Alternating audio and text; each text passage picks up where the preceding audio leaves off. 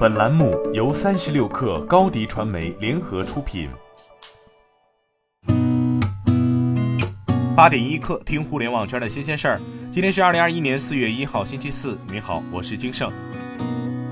三十六氪获悉，华为发布二零二零年年度报告，财报显示。二零二零年，华为公司销售收入八千九百一十四亿元，同比增长百分之三点八；净利润六百四十六亿元，同比增长百分之三点二；经营活动现金流同比下滑百分之六十一点五。二零二零年，华为消费者业务收入四千八百二十九亿元，同比增长百分之三点三。华为轮值董事长胡厚昆表示，公司二零二零年的财务结果符合预期，经营稳健，现金流健康。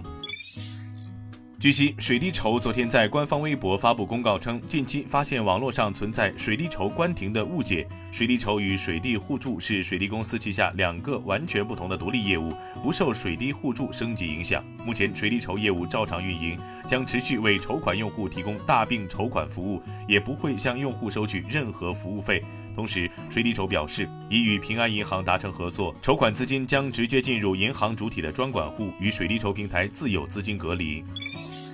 近日，胡润研究院发布的《二零二一胡润财富自由门槛》显示，中国一线城市入门级财富自由门槛一千九百万元，二线城市一千两百万元，三线城市六百万元；一线城市中级财富自由门槛六千五百万元，二线城市四千一百万元，三线城市一千五百万元；一线城市高级财富自由门槛一点九亿元，二线城市一点二亿元，三线城市六千九百万元。国际级财富自由门槛三点五亿元，相当于五千万美元。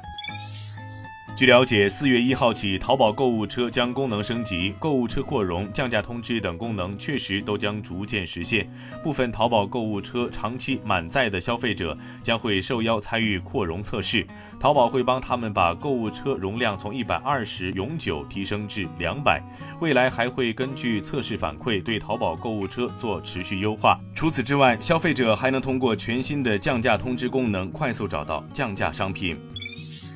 近日，富国基金、景顺长城基金、鹏华基金等十家基金公司联合支付宝理财平台发布了一季度基民报告。报告显示，除了市场行情波动外，追涨杀跌、频繁交易也是造成基金赚钱、基民不赚钱困境的主要原因。其中，持有基金时长短于三个月的用户中，超七成基民出现亏损。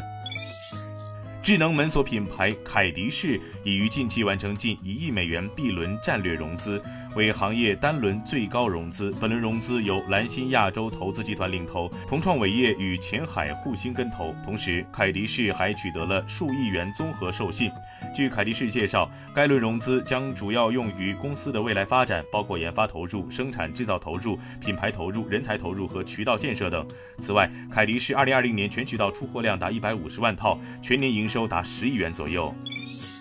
三十六氪获悉，realme 发布 realme 真我 GT Neo 手机，售价一千七百九十九元起，搭载 MTK 天玑幺二零零处理器，屏幕采用六点四三英寸 Super AMOLED 直屏，幺零八零 P 分辨率，一百二十赫兹刷新率，支持 DCI P 三广色域，配备最终幻想、极客银与骇客黑三种配色。